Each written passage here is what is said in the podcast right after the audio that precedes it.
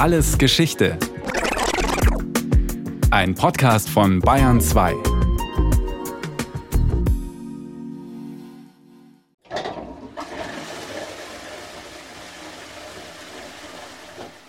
Also bei der letzten Führung waren wir vier Mann und die gehen gerade vier Mann rein. Hans-Joachim Gregor führt durch. Tja, durch was führt er eigentlich? Und äh, können wir zurück ganz rein, mal bitte. Dann hat die eine Dame schon gesagt, ich habe noch nie so ein enges Museum gehabt. Hans-Joachim Gregor führt durch sein Museum. Groß ist es nicht, wirklich nicht. Kubikmeter fünf und Quadratmeter drei, genau. Das Museum, ein Klo-Museum.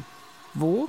In Olching, in der Nähe von München. Und ich habe es halt bis oben jetzt an die Decke und jetzt wird es langsam eng, würde ich sagen, mit Objekten, aber jetzt kommt man nicht mehr viel rein. Viel rein passt da wirklich nicht mehr, denn das Museum ist, ja tatsächlich, es ist ein Klo. Hans-Joachim Gregor hat in seinem Haus in Olching ein feines und, ja, das kann man dann doch schon so sagen, ein kleines Museum eingerichtet. Mit Objekten zur Kulturgeschichte der Toilette, des Abtritts, der Latrine, des Donnerbalkens, des WCs, des Null-Nulls, des Aborts, des Lokus, des Scheißhauses, des, also des Klos.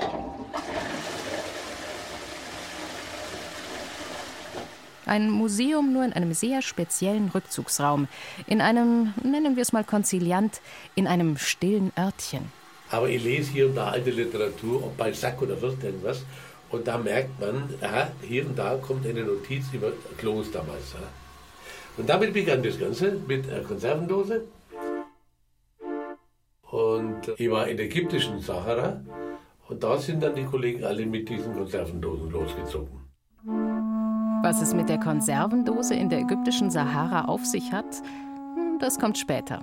Und die Literatur, die kommt gleich mit, nein, kein Balzac, sondern mit Rabelais und mit einem, Entschuldigung, mit einem, Achtung Zitat, Arschfisch.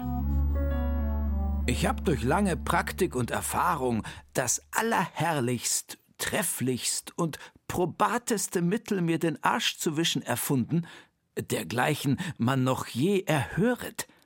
Gargantua sinniert über die besten Methoden, sich sein Hinterteil zu säubern.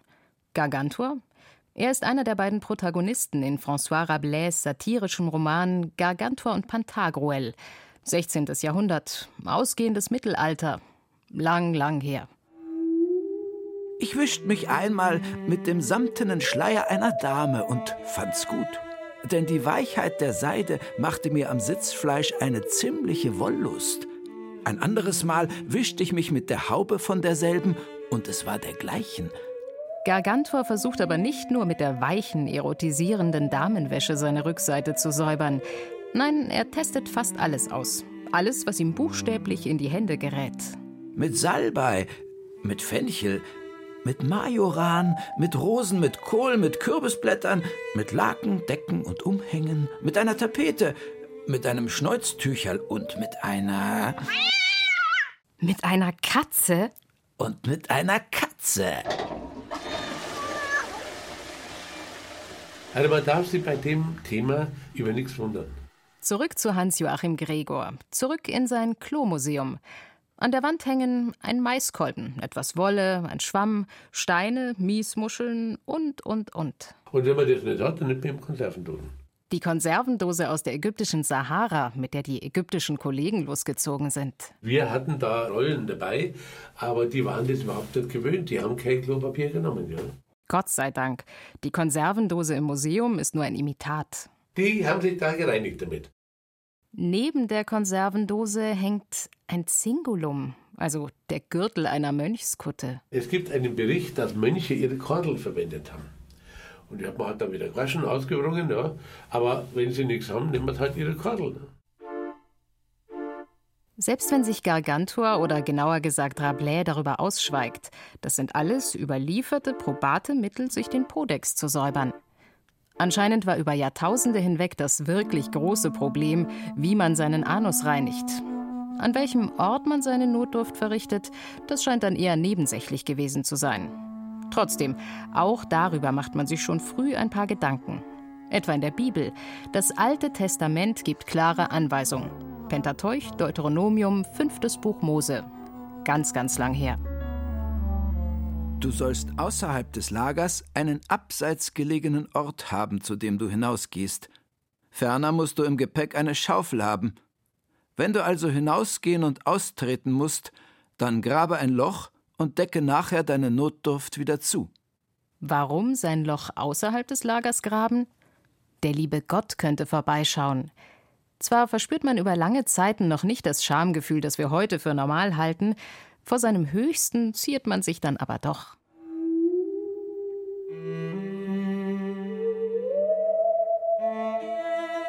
In der frühen Geschichte der Menschen ist ein ordentliches Klo die Ausnahme. Auf den schottischen Orkney-Inseln hat man zwar Nischen in Steinwänden gefunden, die vor 5000 Jahren als Toilette gedient haben könnten. Auch in Mesopotamien scheint es Sitztoiletten aus Backstein gegeben zu haben. Doch die dürften wohl eher ein Privileg für die Oberschicht gewesen sein. Für die meisten Menschen heißt es oft, ab in die Büsche, ab in die Natur.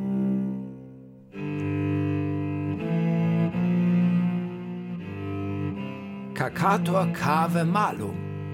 Auzi contempseris habeamus jovem iratum. Eine Inschrift aus Pompeji. Du Scheißer, hüte dich vor dem Bösen. Wenn du es nicht ernst nimmst, trifft dich der Zorn des Jupiter. Im Römischen Reich ermahnt man die Wildbiesler und Wildscheißer, dass sie ihr Geschäft nicht an der Hausmauer verrichten sollen. Doch eigentlich ist das antike Rom bekannt für eine geradezu vorbildliche Klokultur. Im vierten Jahrhundert gibt es dort 144 öffentliche Latrinen und 253 Necessariae. Necessariae, das waren wohl eher einfachere Bedürfnisanstalten, Pissoirs. Aber wenn man bedenkt, dass Toiletten in Privathäusern eher unüblich gewesen sind und dass in Rom über eine Million Menschen gelebt haben, kann man sich schon vorstellen, dass der Weg zur nächsten öffentlichen Latrine meist zu weit gewesen ist. Und trotzdem, Roms Latrinen sind bahnbrechend. Ja, und da waren die Klos also aus Marmor. Und zwar so, dass die Leute saßen nebeneinander, konnten ratschen und wurde auch Politik gemacht. Ja. Ob die Römer die Erfinder einer Toilettenkultur waren? Wir wissen es nicht. Aber zumindest haben sie als Erste darüber geschrieben. Und wir verdanken ihnen einige Wörter aus dem Sprachfeld Klogang. Latrina etwa oder Kakare, also Kacken. Und wir verdanken ihnen ein ausgeklügeltes Konzept, nämlich Fäkalien mit Wasser wegzuspülen. Aber das dann nicht einfach irgendwie. Die Römer hatten ja eine Wasserkultur, das überrascht mich immer wieder. Die hatten unter den, also es waren ja ausgefräste Sitze und unter den Sitzen lief Wasser, hat also alles fortgespült. Und dann war noch ein kleines Rinnsal. Die Römer haben ja sich gereinigt mit einem essiggetränkten Schwamm. Und der Schwamm, den konnte man nass machen in dem kleinen, sauberen, vorbeifließenden Rinnsal und hat man dann mit Essig ersetzt und hat sich dann gereinigt. Ja und hat dann den Stock mit dem Schwamm immer wieder praktisch ins Wasser gestellt, damit er durchgespült wird. Ja.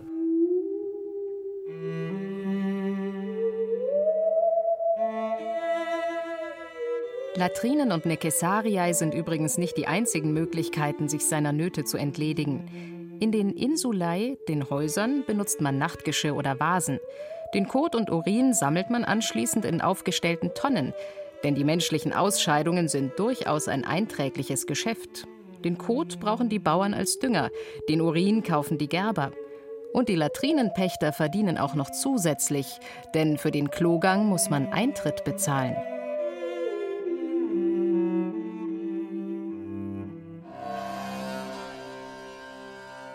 Ja, muss ich sagen, ist fast beschämend, was alles vergessen wurde. Ich meine, man hat ja die Nachttöpfe aus dem Fenster geschüttet, ohne zu gucken, wer unten geht. Das Mittelalter. Die wassergespülten Latrinen der Römer sind nach vielen Jahrhunderten längst in Vergessenheit geraten. Und so drohen in den engen Gassen der Städte Unannehmlichkeiten. Denn von oben kommt nicht nur Gutes.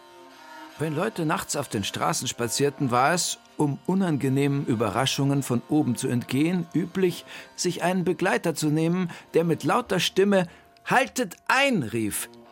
Dies mussten gute Zeiten für Schneider und Hutmacher gewesen sein. Und für Schuhmacher. Um einigermaßen sauber durch den Dreck in den Straßen zu navigieren, trägt man hohe Holzschuhe. Denn die Straßen müssen ein sumpfiger Morast aus Kot und Abfall gewesen sein. Da in den Städten Schweine und Hühner gehalten werden, kommen deren Ausscheidungen zu den menschlichen Exkrementen noch dazu. Die Lösung? Man wartet auf den nächsten Regen. Oder besser, man benutzt den Kot als Waffe. Man nimmt ein paar Fässer und dann? Du kannst sie mit altem, übelriechendem Kot füllen und schleudern, wohin du willst. So werden die Leute ohnmächtig und der Boden wird schlüpfrig. Ein schlimmes Bild, das uns da vom Mittelalter gezeichnet wird. Doch tatsächlich ist mangelnde Hygiene im Mittelalter vor allem ein Problem der Städte. Die meisten Menschen leben freilich auf dem Lande. Und da funktioniert das menschliche Geschäft noch wie zu uralten Zeiten. Entweder hinter den Busch oder gleich ab in die Jauchegrube damit. Und dann raus aufs Feld als Dünger. Und trotzdem, es gibt auch im Mittelalter schon Aborte. Man nennt sie heimlich Gemach oder Previt also an der Außenmauer und so von so einem Schloss, da haben die Träger angebracht und ein Querbalken mit Loch aus Stein. Da hat man so ein bisschen ja, umbaut. Und dann konnte man sich hinsetzen, praktisch auf diesen Donnerbalken. Und dann ist das Ganze halt in den Burggraben runtergefallen. In Klöstern und Burgen, aber auch in manchen Stadthäusern gibt es sogenannte Abtrittserker. Eine einfache Konstruktion. Man entledigt sich seiner Fäkalien entweder direkt in den Burggraben oder in den hinterm Haus vorbeifließenden Stadtbach. In dem wird dann auch Wäsche gewaschen oder man holt sich daraus ein Trinkwasser. Doch man wirft seinen Unflat nicht nur auf die Straßen und in die Bäche, man sammelt ihn auch in Versitzgruben hinterm Haus. Heute sind diese primitiven Aborte eine archäologische Fundgrube. Ich bin ja Geologe, Paläobotaniker, auch Archäobotaniker, beschäftige mich mit Kloaken aus dem Mittelalter. Für Hans-Joachim Gregor sind die mittelalterlichen Ausscheidungen tatsächlich eine wahre Fundgrube. Und äh, da hat man bei einer Ausgrabung zig Zentner Material raus. Und ich habe das dann mit Peroxid gewaschen. Alte Fäkalien aus dem Mittelalter riechen nicht mehr. Die gehen über dann in nicht stinkendes Material. Aber ich habe die dann gewaschen. Kirschkerne zum Beispiel. Die haben wir alle gereinigt und haben dann die Kirschen bestimmen können und haben auf die Weise rausbringen können, was die gegessen haben, die Leute. Eines der schönsten aus dem Mittelalter war ja, wenn Sie nach Apulien kommen, das Schloss von Friedrich II. Castel del Monte, erbaut Mitte des 13. Jahrhunderts, mit einem ausgeklügelten System aus Wasserleitungen, die von Regenwasser gespeist wurden. Und die Toilette, die ist dran angeschlossen. Wirklich eine Ausnahme in dieser Zeit. Und da habe ich extra einen Kollegen draufgesetzt. Also es war toll eingerichtet, es war voll ummauert. Es war hygienisch und muss sagen, hohe Schule, damalige Zeit, der wusste, was eine saubere Toilette ist.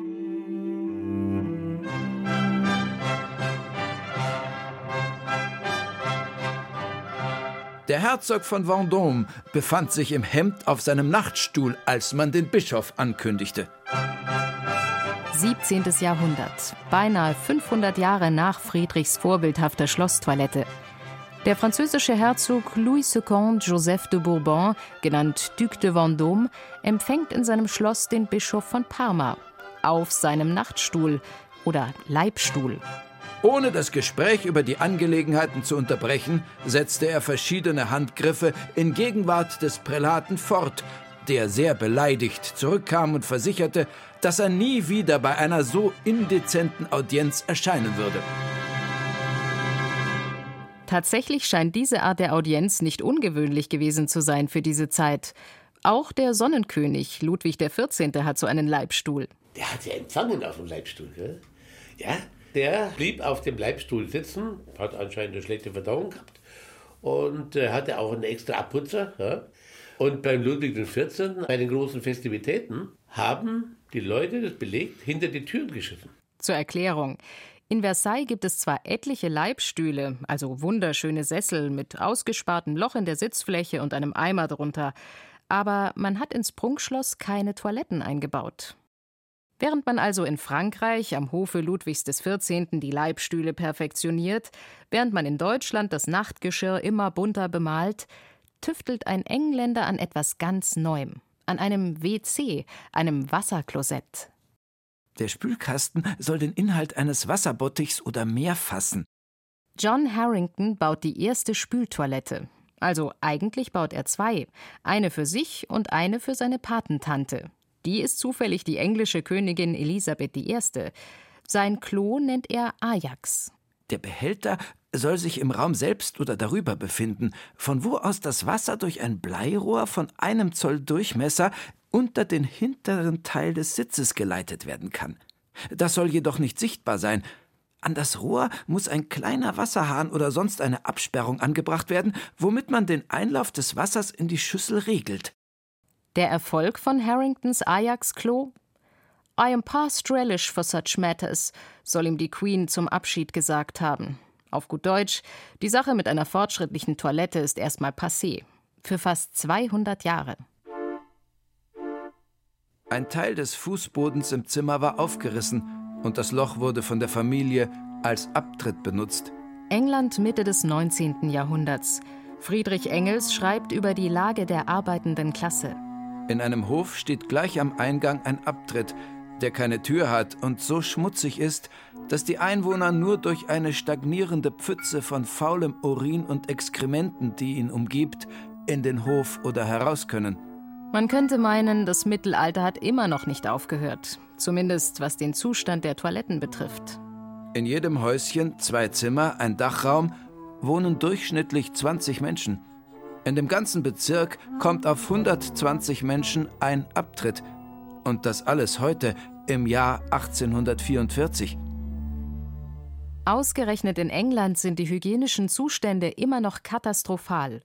Warum ausgerechnet in England?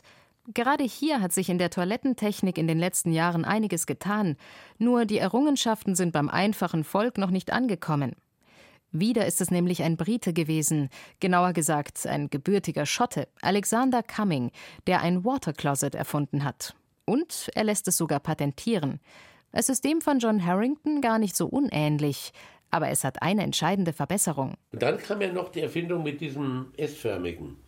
Wir haben ja am Klo keinen normalen Abfluss, sondern da geht das Wasser so, dann geht es hoch wie Kamelrücken und dann erst, weil dann bleibt immer Wasser drin, es kommen keinerlei Gerüche raus. Tolle Erfindung.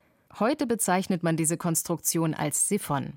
Das geruchlose Klo mit Wasserspülung ist erfunden, so wie wir es heute kennen und benutzen.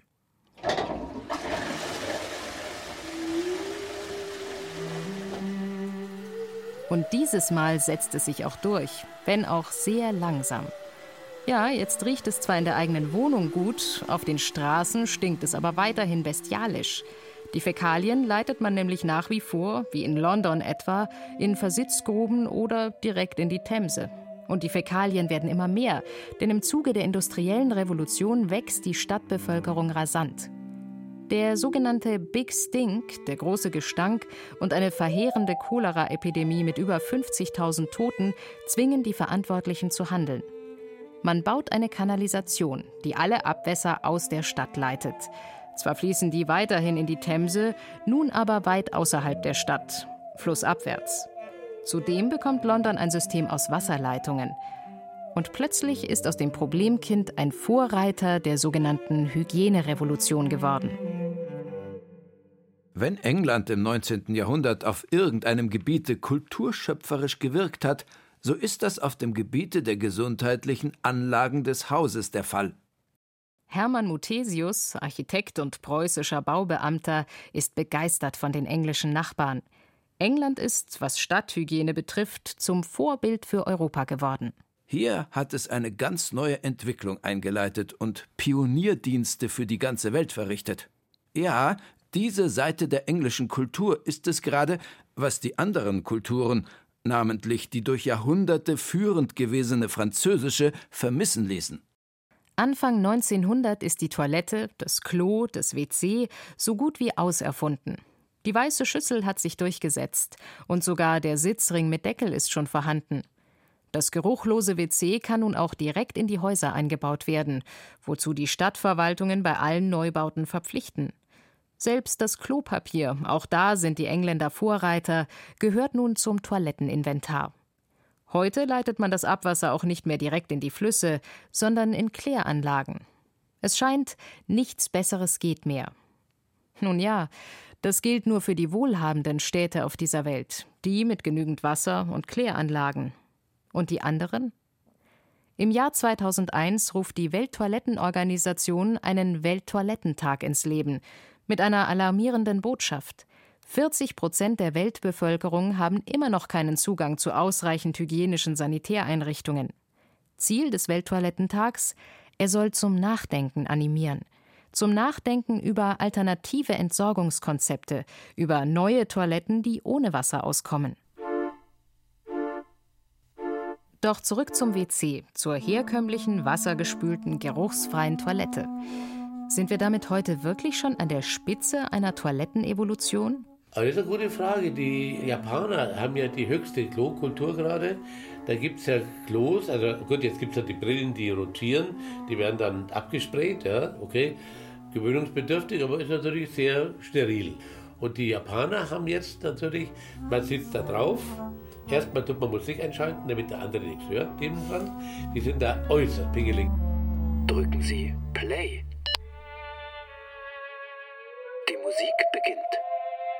Das Washlet TCF 403 SEG. Moderne japanische Toilette. Drücken Sie Seat Open. Der Sitz öffnet sich. Eine Schalttafel mit vielen Tasten. Und jetzt? Drücken Sie Rear. Ihr Gesäß wird gereinigt. Drücken Sie Soft. Ihr Gesäß wird mit sanftem Wasserdruck gewaschen. Drücken Sie Dryer. Ihr Gesäß wird getrocknet.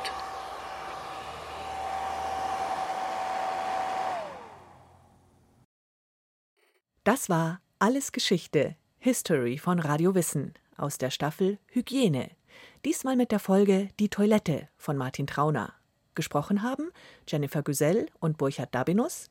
In der Technik war Andreas Lucke, Regie Martin Trauner, Redaktion Thomas Morawetz. Und von uns gibt's natürlich noch viel mehr. Wenn Sie nichts mehr verpassen wollen, abonnieren Sie den Podcast Alles Geschichte History von Radio Wissen unter bayern2.de slash allesgeschichte und überall, wo es Podcasts gibt.